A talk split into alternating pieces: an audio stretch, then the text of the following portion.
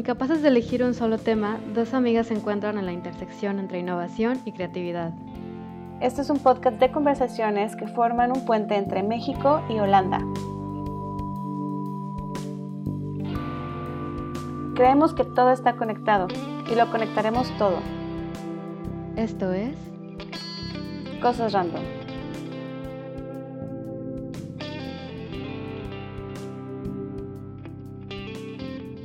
A todos, bienvenidos a Cosas Random edición cuarentena. Eh, el día de hoy, como otros episodios que hemos hecho, eh, queremos hacer una llamada de actualización entre él y yo. Como saben, eh, él vive en Ciudad de México, ahora está viviendo, ahora se regresó con su mamá a Sinaloa y yo vivo en Holanda, en una ciudad que se llama Rotterdam. Nos conocimos hace tres años acá en Holanda y el destino nos ha llevado a mantener la distancia, a mantener la, la, amistad a distancia. Entonces, siempre hemos tenido una social distancing entre nosotros, pero bastante sana. Y empezamos este proyecto hace unos meses, este es el capítulo séptimo, y ahora lo que queremos hacer es actualizarnos. Llevamos casi mes y medio sin hablar, muchas cosas han pasado.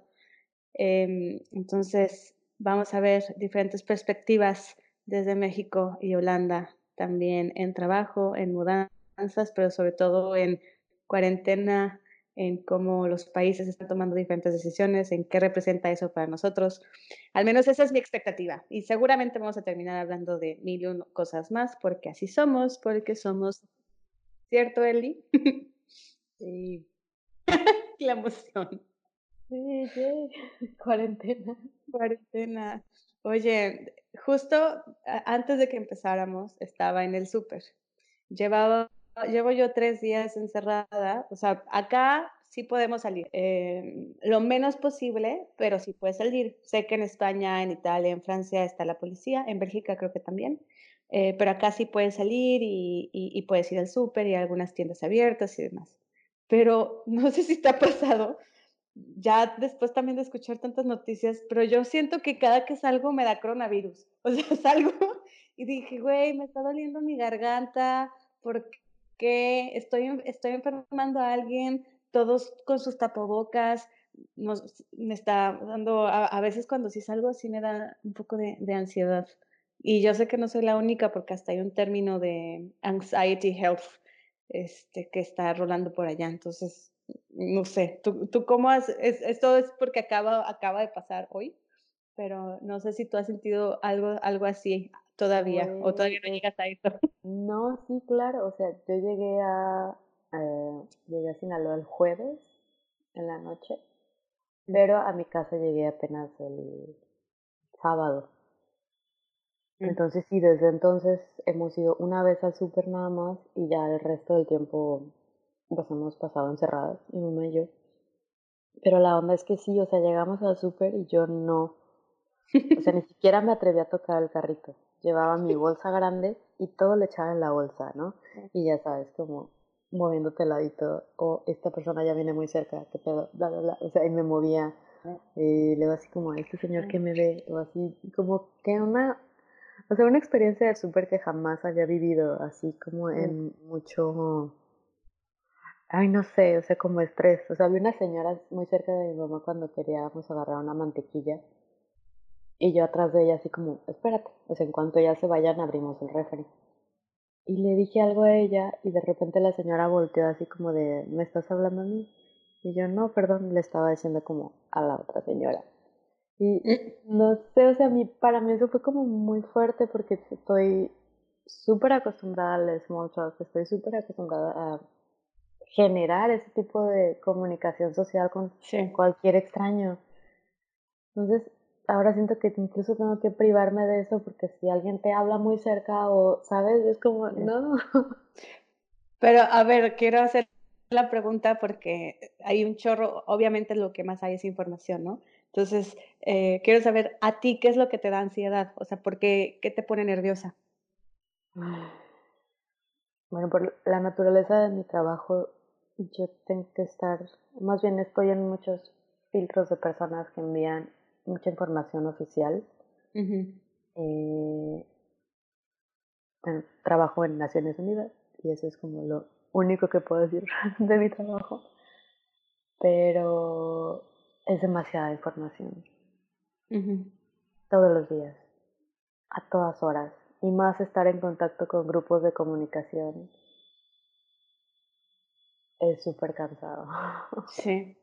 Pero, pero, por ejemplo, cuando vas al súper, o, o, sea, relacionando que tú estás todavía más en contacto con más información, ¿qué es lo que te pone nerviosa? ¿Que te enfermes? ¿Te pone nerviosa?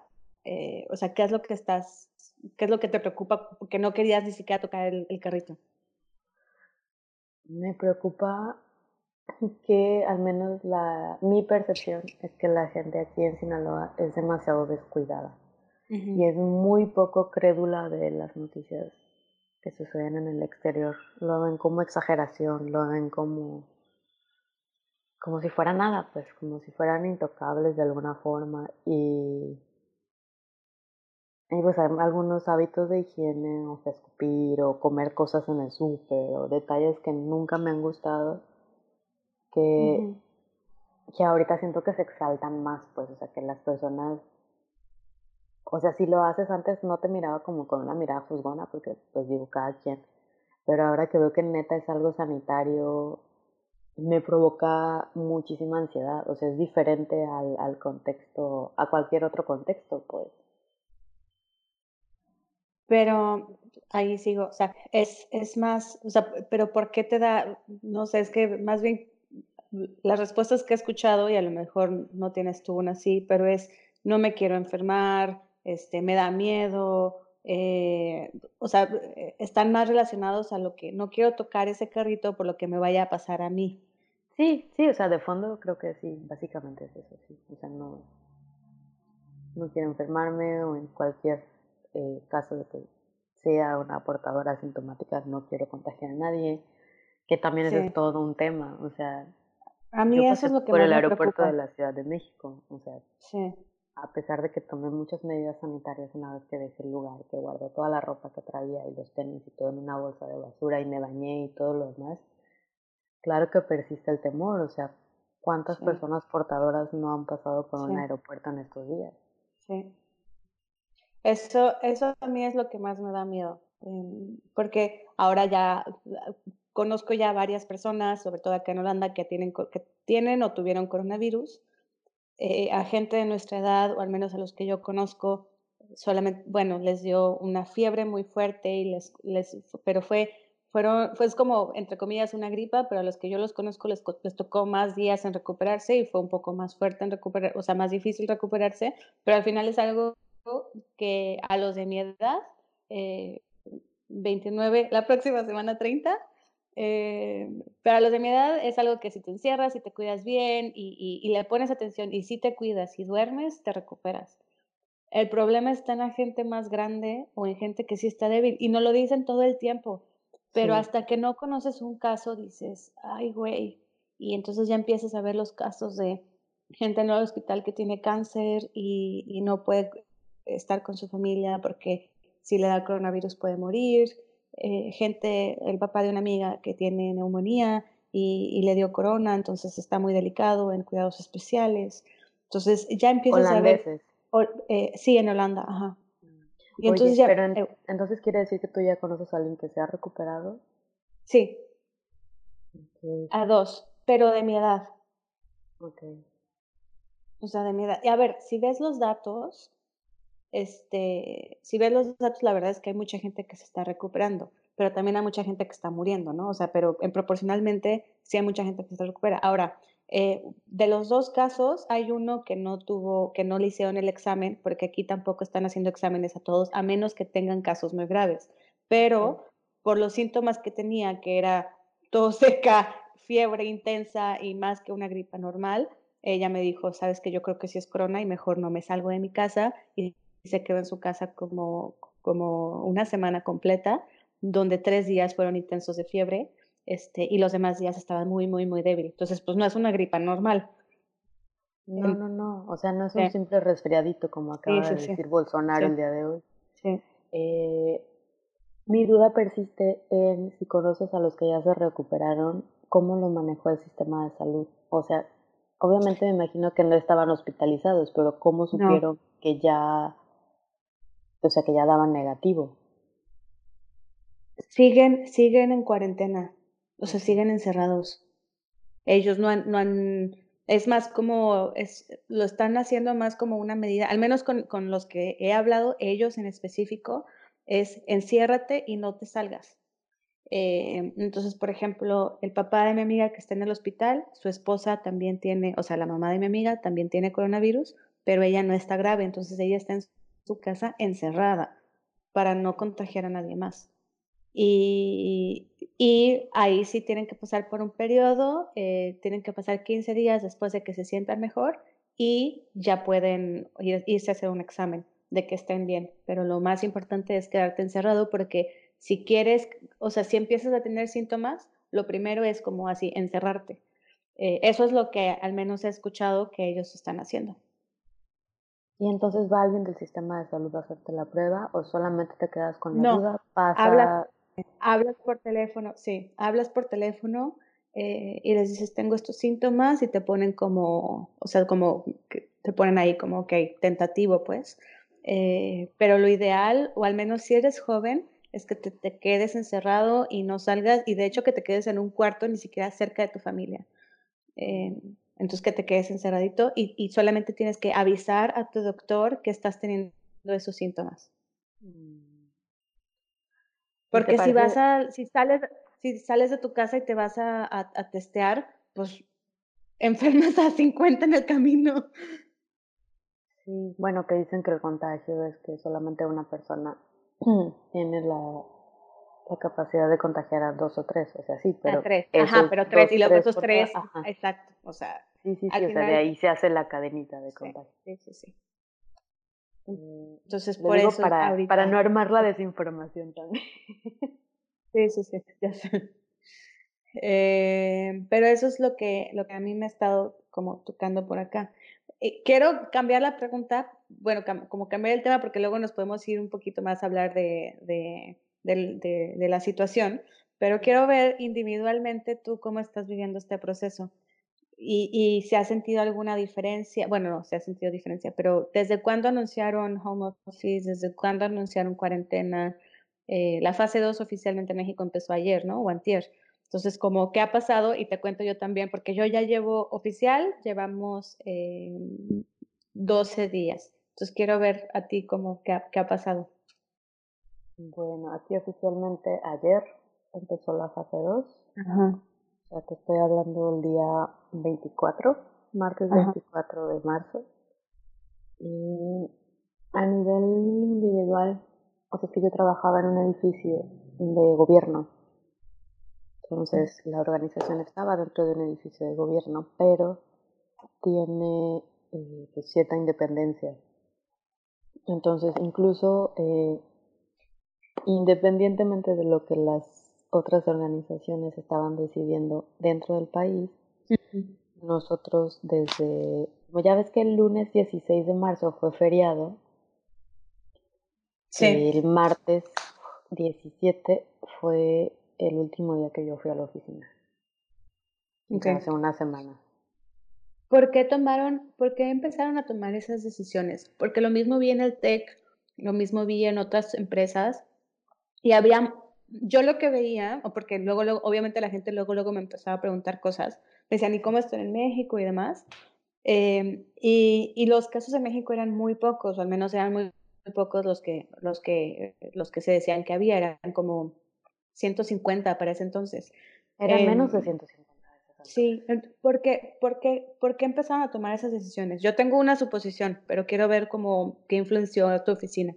Más bien creo que la, la, ahí se reflejó justo como la, autonomía de las universidades privadas del resto de, del sistema educativo nacional.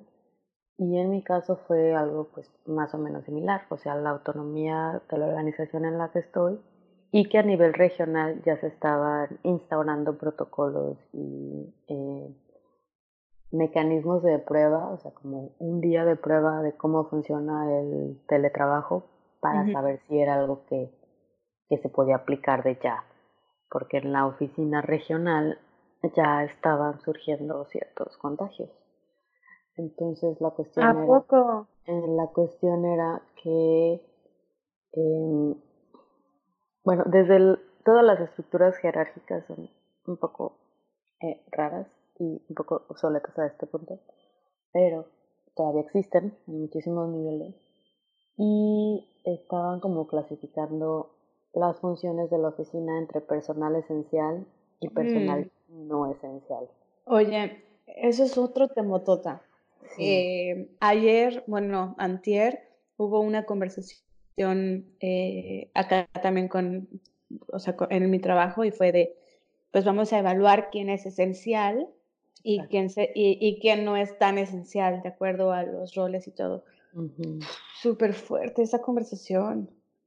Es muy fuerte, pero Es se está fuerte. teniendo en todas las empresas en este momento. Es muy, muy fuerte. Y luego tenemos una amiga en común eh, que trabaja en una empresa de, de alimentos. Este, ay, sí podemos decir su nombre, ¿verdad? Pero un saludo. Este, Vero trabaja en una empresa que produce em, comida enlatada, chocolates y así. Y está aquí en Europa y tiene, bueno, está en todas partes del mundo, pero tiene fábricas en, en, en varias partes. Una de ellas es Italia, también aquí en Holanda. Y me estaba contando que literalmente están deteniendo las plantas, no por salud, no por salubridad, pues no por higiene, sino porque no hay operarios que puedan operar la las máquinas porque se están enfermando. Exacto. Y eso es súper esencial porque no hay nadie más que sepa eso. Y por ejemplo, ellas fueron las primeras personas que no les pudieron eh, dar de baja porque eran esenciales para estar operando las máquinas. Y hay ciertas personas que saben operar esas máquinas y por más capacitación que tengas, eh, la experiencia hace que sean así. Entonces, esas personas son esenciales. Es que justo, está, está esta conversación en cómo a nivel operativo, quién es realmente el personal esencial. O sea, no te Sí. estoy hablando del, del director regional de No. tal cosa. Exacto. Sí. Ajá, o sea, y ya está, estamos teniendo este tipo de conversaciones en las que decimos, ok, entonces los empleos fundamentales siempre han sido los de cuidados, los de limpieza, Sí, los que operan, los que conducen, sí, los sí. que realizan eh, tantas cosas en los súper también, que, que muchas veces no estamos tan conscientes de todas sus labores y que ahora se están aventando una gran friega. Y que son los que los que tienen que ir a trabajar casi, casi, porque, Todos pues los sí, días. Todos los días. Entonces sí es súper interesante porque sí, a eso me refería con las labores esenciales. Digo, también depende del giro y depende de, de- de la Claro. empresa. Este, eh, yo, por ejemplo, estoy en una empresa eh, más de, de generación de conocimiento y de capacitaciones. Y entonces también ahora fue diferente porque eh, pues, es, o sea, mi trabajo lo puedo hacer en línea sin ningún problema y puedo dar cursos en línea sin ningún problema, eh, pero las personas que se encargaban de hacer ciertas cositas eh, que nada más, pues es que no voy a decir que, sí, creo, que se escucha feo, pero al final es que no generaban mucho valor al cliente, sino eran más como organizar ah, juntas y organizar otras cosas que no hacían mucho para el cliente. Esos roles, esas actividades que estaban haciendo, pues se, se van a ir quitando y nos dimos cuenta que hay muchas cosas que hacíamos que no tenían sentido, reuniones y que no tenían sentido por qué tenerlas, pero nada más las teníamos por tenerlas, yo creo. Entonces también cambia un poquito la dinámica ahí. Y es que ahorita estamos evaluando todo, o sea, desde el tipo de juntas que teníamos, el tipo de eventos que se organizaban, eh, que te lo digo también yo, o sea, en mi trabajo creo que un, que un 60, un 70% era eh, reuniones, posibles colaboraciones, eventos, organización de, de materiales para eventos. O sea, y este tipo de cosas no, no sé, o sea, igual digo, yo no tengo ningún problema en sentirme menos esencial que otra persona, pero también en la generación del conocimiento, o sea, cómo decides quién es quien tiene el mayor conocimiento, o sea, es por su título, es por los años de antigüedad que tiene la empresa, es por el valor de su firma o realmente qué, o sea, qué es lo que está dando ese valor agregado para que alguien se considere esencial o no. Sí, En un sí, ambiente laboral, estoy hablando godín, o sea, no, sí, no algo de operación que requiere un proceso de producción y algo mucho más elevado. sí. Eh, Y también habilidades técnicas, o sea, por ejemplo, ahorita lo que veo es que muchos, muchos de mis, de mis compañeros mm, no, no, no, no, conocen tantas herramientas, no, yo a mí me encanta, conozco un chorro de herramientas y me encanta cómo hacer muchas cosas digitales. Entonces yo estoy proponiendo, no, pues hay que hacer un evento aquí y luego hay que hacer, pero todo virtual. Entonces hay que hacer una conferencia de esta manera y hay que hacer un evento para tantas personas virtual y podemos utilizar todas estas herramientas para vincularlos. Em, y, sé cómo, y tampoco es tan complejo para mí em, y, sé cómo vincularlos.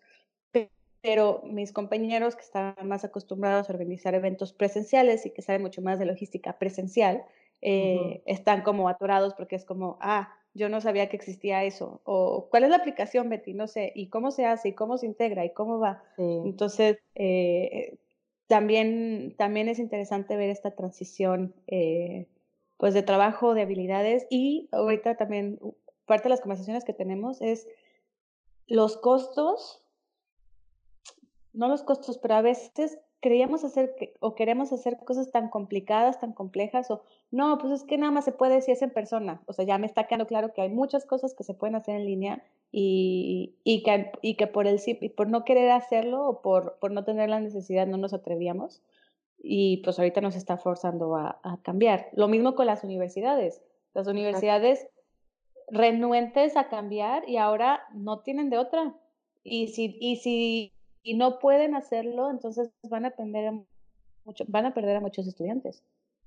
Exacto, sí. Sí, o sea, es, un panorama complejo y creo que justo aquí se va, está demostrando mucho como ese, ese gap entre el uso de la tecnología que tenemos ciertos millennials o no, y el hecho de cómo nuestros jefes están eh, preguntándonos cosas. O sea, por decir, ayer me preguntaron, dice, oye, pero ¿por qué el último post de Facebook es uno del 17 de marzo? O sea, si estamos a 24 o 25, ¿qué onda? Le digo, sí, es que esa información la consideré más importante y la puse fija en la entrada de la página para que fuera lo primero que vean por la información y tal, no sé. Y me dijeron, ah, ok, ok. ¿Sabes? O sea, pero como un, eh, un detalle tan simple ya también se puede prestar como a, a, malentendidos, ¿no? O a, es que no estás cambiando desde entonces, ¿no? O detalles así. Sí. Pero hay, o sea, hay muchísimo de la tecnología que sí, pues todos tenemos que estarnos adaptando y mejorando. O sea, por eso, neta, esto es como una gran ventana de oportunidad para o sea, tecnológicamente y organizacionalmente y de todo tipo. Y en sociedad. Em, eh, a ver, eh, sé, que, sé que no todos, y estoy muy consciente de que no todos podemos quedarnos en casa. Y, y hablamos de que no todos pueden trabajar desde casa, porque incluso sobre todo hay muchos memes en México y muchas cosas en México de que quedarte en casa o hacer cuarentena, es, o sea, o dicen que el, que el coronavirus es una enfermedad de ricos. Porque no todos tienen la oportunidad de poder trabajar desde casa por el tipo de, y, y casi todos los, los, que pueden hacerlo, eh, a lo mejor tienen un trabajo más administrativo que eso se puede relacionar con tener más ingresos, por algo así. Em, entonces, estoy, eso es muy interesante para mí desde afuera ver cómo los comentarios y las clases sociales son mucho... No me había dado cuenta de esos comentarios hasta que se empezó a vivir la cuarentena en México también. O sea, aquí en Holanda como que no había un tema de si los ricos y los pobres, eh, como es una, una sociedad eh, como más, más horizontal, más estable, cuando empezaron a anunciar que las escuelas no iban a, ir a clases, inmediatamente todos los profesores se pusieron a, se pusieron a ver cómo llevar sus clases en línea y a digitalizar, porque están suponiendo que el 99% de la población tiene acceso a Internet, acceso a una computadora y lo van a poder educar. Y por eso la transición fue mucho más. Claro, pero y, y, y, digo esto no por un sentido, y cada, cada, que trato de hablar no me gusta comparar y, no, no lo hago por comparar, más bien es como para poner las cosas sobre la mesa, porque al final Holanda es un país de 17 millones de habitantes, ¿no? Entonces, es imposible, no me gusta hacer comparaciones, simplemente lo que hago es mostrar los escenarios para que seamos realistas en cómo estamos viendo, eh, para, para, que seamos realistas en realidades. Eh, y la realidad de México es, es, también diferente porque tenemos un TEC de Monterrey donde el, el, rector está anunciando que todas sus clases son virtuales y luego tenemos al secretario de, Educación que dice que se hace, se, vamos a tener más vacaciones. Y claro que vamos a tener más vacaciones porque no tenemos la capacidad para dar las clases en línea. Y no porque seamos un país jodido, sino porque, porque es un país más grande, porque eh, hay más clases sociales, porque es más complejo pero también me puse a pensar mucho en esto de, pues entonces ya el Internet también es, es básico, es vital. O sea, ya no nada más tenemos que hablar de agua y de luz, ya también muchas cosas ahora se dan por Internet como educación y sí tenemos que replantear también sistémicamente quién está teniendo acceso a, esta, a, Internet y quién está teniendo acceso a la educación. Sí, creo que eh, en, o sea, a este nivel cuando sucede algo extraordinario que nos lleva como a replantear nuestro sentido de normalidad, se marcan mucho más claras todas las desigualdades. Y sí, el acceso a Internet es, es, todo un tema, pero también desde los recursos más básicos. Las poblaciones que ahorita no tienen agua y la medida sanitaria principal es lavarte las manos, dice tu güey, o sea, ¿de qué forma entonces vas a evitar esto? Ya no digamos la educación y los niños que están en pleno ciclo escolar que ahora está habiendo medidas para adaptar las clases y poner materiales didácticos en televisión nacional. Eso está genial. O sea, digo, de ahí a que alguien lo sintonice, lo mismo con el canal del Congreso y tantas otras herramientas que tenemos, que, o sea, van a estar ahí, el gobierno las está tratando y yo por más que, sabes que viví en Holanda y también amo mucho lo que viví en ese país y a lo que tuve acceso, principalmente en mi caso lo que yo más agradecía era el sentido de seguridad en la vía pública. Es que está muy cabrón como a nivel internacional se está dando esta imagen de, o sea, de México como un país descuidado o sea, a pesar de que yo de, o sea, de forma interna estoy viendo todo lo que se está movilizando y, sea, como todos los esfuerzos de hacer tantas conferencias de un subsecretario neta dedicado en darnos información todos los días, en, ¿sabes? O sea, es, veo un gran esfuerzo por parte del gobierno y también veo la gran decadencia de la popularidad de un presidente y mm. también veo las medidas tan radicales que están aplicando en, en países europeos. Y también veo como los embajadores que están en México están llamando a sus nacionales para que dejen el país, o sea, llámese Suiza o Canadá. Y digo, güey, o sea, qué cabrón, o sea, qué cabrón que a final de cuentas llegue una emergencia y tú estás en un país en el que en el que crees, en el que has crecido, que te ha abierto las puertas, que seguramente ha sido muy servicial contigo y te ha dado todo, pero a la hora de la hora está esta desconfianza tan grande que dices, no, te conviene más estar en tu, en tu nación. Entonces, a mí todo se me hace muy fuerte, la verdad. Siento que estamos muy, o sea, muy desproporcionados de, o sea, tanto de información como de de orgullo nacional, no sé, como un, no sé cómo describir ese, ese sentimiento. A ver, esto va a durar mucho y, y tenemos que prepararnos para una crisis. Eh, y lamentablemente hay países donde los líderes eh, no, no dan la suficiente los liderazgos son débiles y sobre todo liderazgos débiles en cuanto a economía. Probablemente a lo mejor el observador eh, sea muy bueno en mantener la moral en el 60% de la población que lo admira y que lo sigue, eh, o 70, no sé cómo está en su ranking de popularidad, porque no, no, cabe duda que mucha gente lo admira y que mucha gente lo sigue y que respeta lo que dice. Pero en tema eh, económico y de imagen externa, como tú lo dices, pues no se ve nada estable. Entonces, si estamos hablando de una crisis económica eh, y por primera vez ayer, ayer mentalmente yo ayer estuve como un poco mal porque me, estaba creyendo el 20 de que, ok, eh, va a estar más difícil de lo que pensaba, va a ser mucho más largo, nosotros vamos a estar encerrados hasta el primero de junio. Encerrados entre comillas, o sea, sí podemos salir, pero oficialmente hasta el primero de junio vamos a, o sea, se va a mantener, no, no van a haber eventos, se cancelaron todo. Entonces, imagínate, son tres meses donde toda la, actividad de restaurantes, de bares se va para abajo, donde muchas tiendas también se van para abajo. Eh, es, y es un país de 17 millones. Entonces ayer me cayó el 20 y dije, me tengo que preparar, mentalmente me tengo que preparar. Yo no había vivido una crisis, no me había tocado a mí mantenerme en una crisis. Y obviamente, pues cada, creo que cuando vienen las crisis, lo primero o la primera reacción, y ayer estaba meditando en eso, es que la primera reacción es cómo voy a estar bien yo, cómo le voy a hacer para mantenerme yo.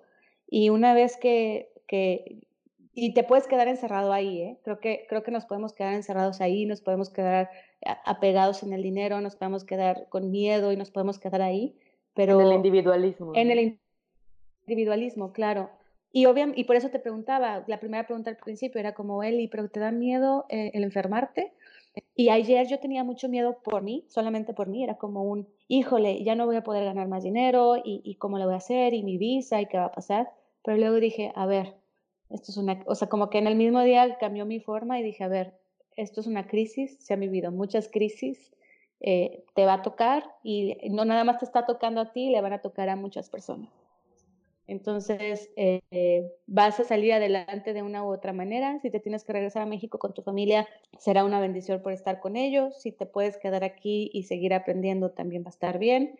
Eh, pero al final, si, hay si han habido tantas crisis en el mundo, en la historia, que no pueda aprender de ellas y no va a pasar nada malo.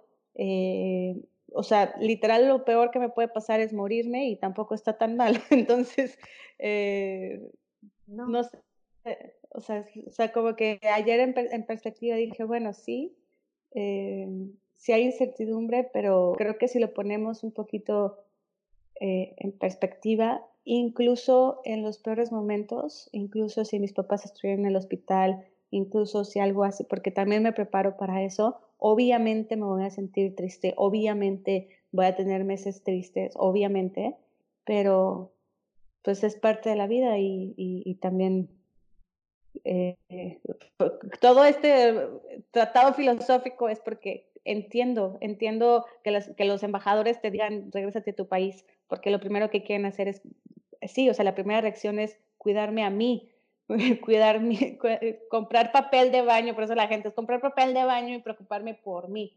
Sí, o sea, cuidar, eh, cuidar de mí o cuidar de los míos, ¿no? O sea, de los que siento como iguales. Sí. Y no está mal siempre y cuando sepamos salir de eso y sepamos salir del pánico. Eh, em, creo que esto es lo, lo más importante este, en, en, estos momentos y, y, aprender de eso. Y, y, y, ya, y no es fácil, no estoy diciendo que sea fácil, pero al menos yo ya, después de 10 días encerrados, también he visto cómo ha cambiado mi mente, unos, en, en, cada día ha sido diferente. Y ahora también para mí es más, más o sea, el, el, la dimensión del tiempo ha cambiado, la dimensión de, de actividades ha cambiado este, y, y, la dimensión también del espacio. Ayer, nos, ayer y hoy han sido exactamente lo mismo. He estado en mi cuartito de 50 metros, en mi cuartito, en mi depa de 50 metros. Casual. en mi cuarto. Ya sé, en mi cuarto, en mi depa de 50 metros. Y lo único que ha cambiado es lo que leo en una pantalla de celular y eso afecta a mi estado emocional. O sea, los dígitos que vienen, de lo que aparece en mi pantalla de celular es lo que a mi entorno. está impresionante también eh, ver cómo eso afecta mucho. Y este término de, de, la encodemia, que desde inicios de febrero el, el MIT salió con él, bueno, o sea, fue ahí la primera vez que lo escuché. ¿Te acuerdas que hablamos de eso? Sí. Digo, güey, o sea, ¿A qué nivel estamos llegando de sobresaturación de información y también del uso y de cómo ahorita todo el, el detox, detox tecnológico nos lo estamos pasando por cualquier lado? O sea, está, está muy cañón. Eh, esto de la infodemia, por lo que no, por los que no conocían el término, porque es bastante nuevo, no lo tienen por qué conocer. Es un término, es un término que realmente es nuevo, eh, porque dicen que esta pandemia es también la primera infodemia. Entonces es la primera vez que estamos saturando información eh, y que estamos compartiendo tanta información y literalmente estamos viendo en vivo cuántas personas más, cuántos casos más están haciendo. Entonces está produciendo muchísimos, muchísima información y eso hace que también como individuos pues sea lo primero y lo único que estamos viendo. Eh, que por un lado, Eli, ahorita o sea, hace unos minutos dije que tenía una, una conclusión de por qué en México eh, se pusieron en, en cuarentena desde antes. Pero yo creo que esto mismo de infodemia, mi, suposición es que cuando España empezó a promocionar más el quédate en casa, en México lo empezaron a hacer también. Mm. Yo inmediatamente vi una relación entre, y es mía, ¿eh? sin investigación ni nada, o sea, pero inmediatamente vi una relación entre cuando, cuando España empezó a publicar y hacer muy, muy masivo el quédate en casa, el quédate en casa y todo, todo yo vi que mis, que mis amigos y, la gente en México también lo empezaba a hacer. ¿Por qué? Yo creo que es por el mismo contenido que estaba en español, porque no había habido contenido en español y de hecho en Estados Unidos todavía no hacían tanto contenido de quédate en casa en inglés todavía.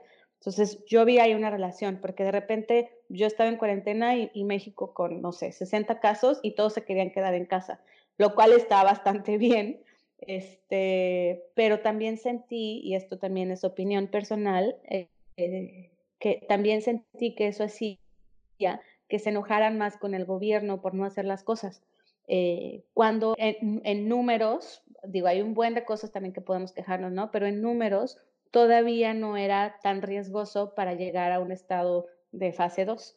Este, entonces, también, también ver desde afuera eso este, fue, fue interesante.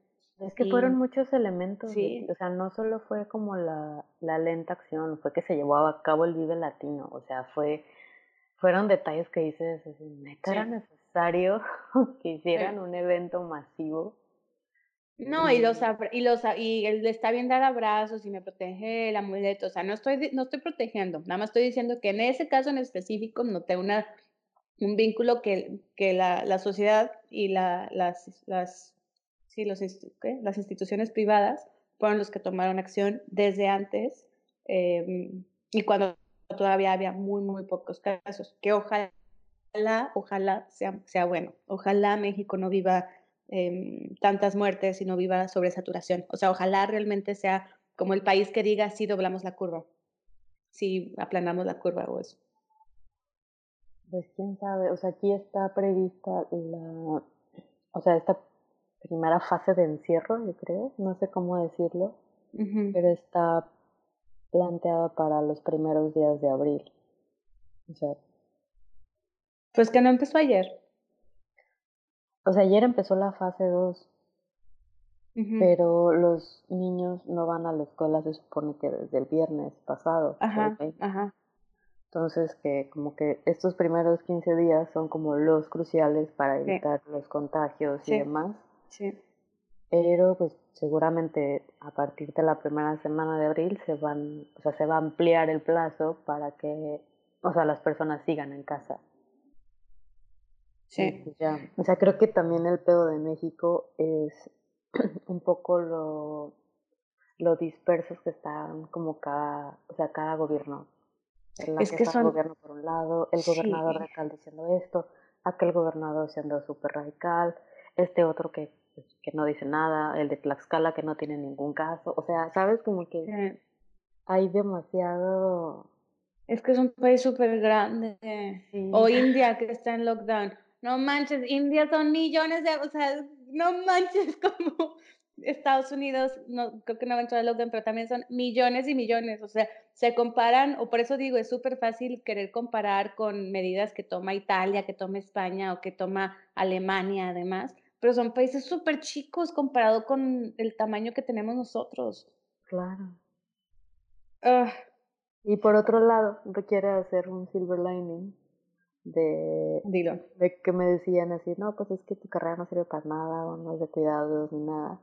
Pero no saben el gusto que me está dando ver tantos códigos de open source y a personas como con eh, que tienen acceso a impresión 3D y a toda esta cuestión de renders, hacer materiales eh, para las personas que están en el frontline de la... Mm, sí, ¿viste las, las mascarillas que mandaron a Italia, que era una combinación de scuba diving e impresión 3D local? Sí, vi a una amiga que está ahorita en Filipinas desde su universidad generando también máscaras con acetatos y y a pesar de que ella misma estaba en cuarentena, ahora como que todo su laboratorio se fue hacia generar este tipo de materiales. Qué chido. Todo, o sea, desde nivel gráfico, desde la pinche mona esta de Susana a distancia, o sea, todo está teniendo un efecto y todo está, pues de alguna forma abonando o no a esta, pues a esta crisis. Pues ojalá eh, los que puedan tomar la crisis como un espacio de pausa y de reflexión, eh, que lo hagan. Los que tienen que estar afuera y trabajar, muchísimas gracias. Y es que son tantos casos, ni siquiera sé si muchísimas gracias, porque son, son, son tan diferentes las realidades. Eh, en mi caso, a mí me está dando la oportunidad de poderme eh, como tranquilizar un poco y sé que los que puedan hacer eso también da ansiedad estar en casa también da ansiedad mentalmente. Eh, eh, vi el término de que hay gente que le da ansiedad y se pone a, ver Netflix y hay gente que le da ansiedad y se pone a trabajar más. Entonces, sí, el bicho de la productividad está atacando de formas insospechadas. Exacto. Entonces, también es interesante que, que nos demos una pausita, eh, que, que, no le tengamos miedo a no hacer nada, que incluso creo que como, como sociedad a muchos nos está poniendo en pausa eh, y espero ser momentos de reflexión, pero también creo que eh, es importante tomar este espacio, si lo estamos teniendo como más tranquilo, también tomar un espacio, aquí promovemos mucho el conocerte. Y, y creo que sí puede ser muy buen momento para decir, ok, a ver, si ahora no tienes ningún pretexto para no hacer las cosas, ¿por qué estás prefiriendo quedarte en el sillón en lugar de hacer ejercicio? Y no necesariamente, a lo mejor esta cuarentena no sirve para que hagas las cosas, pero a lo mejor sí sirve para que te des cuenta de cuáles son los miedos que te están impidiendo hacer algo.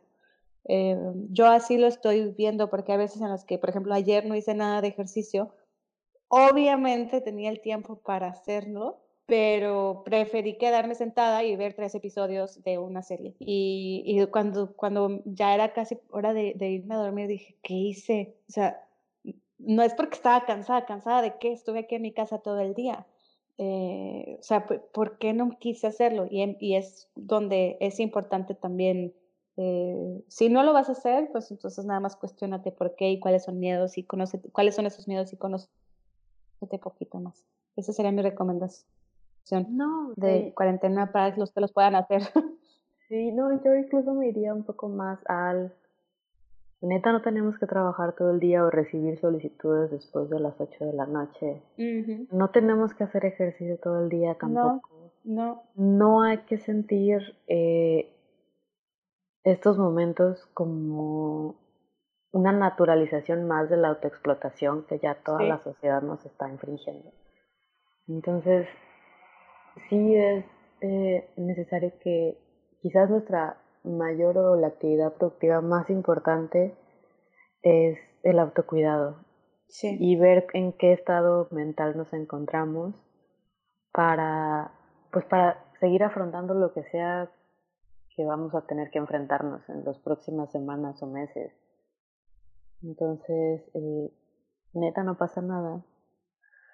Tratemos de, no sé, o sea, lo digo y quiero que resuene también en mí porque también es, o sea, es un, es un contexto muy complejo para todos, pues, pero creo que si hay alguien escuchándonos allá afuera y esto es lo único que pueda escuchar de nosotras y que se le quede muy grabado, sería de sumo valor el que sienta que lo que sea que está haciendo ahora está bien. Sí. Y que trate de estar bien mentalmente y que trate de estar en su casa en la medida de lo posible y, y que sepa que vamos a salir de esta. de alguna u otra forma, en un momento a otro, de un mes a otro, pero que esto también va a pasar. Sí, como todo ha pasado. Sí. Mm, me gusta esto. Vamos a tener que hacer más seguido, mija, porque a mí me sirve en momentos de cuarentena, me sirve escuchar tus perspectivas y me sirve también poner en orden mis ideas. Entonces, si me lo permites. Sí, y a mí las tuyas también. Sí, gracias. Gracias. Em, pues sí, síganos. Este fue más cuarentenoso porque es el tema, el tema del día de hoy, ¿verdad? Eh, pero tenemos más episodios, han ido evolucionando con, con, con los meses.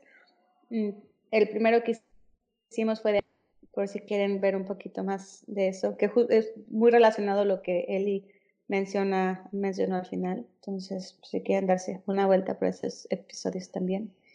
Y gracias, mija. ¿Algo más? Gracias a ti. Eh, tenemos previsto que un episodio de mudanzas estuviera antes que este, pero eh, hubo muchas cuestiones. Hubo un gran marzo que se atravesó ahí en, pleno de, de, toda la locura. Oye, no hablamos, fíjate cómo, cómo hubo una semana de la que no hablamos, que fue del 8 al 13. Pinche semana loca, porque desde las, las marchas...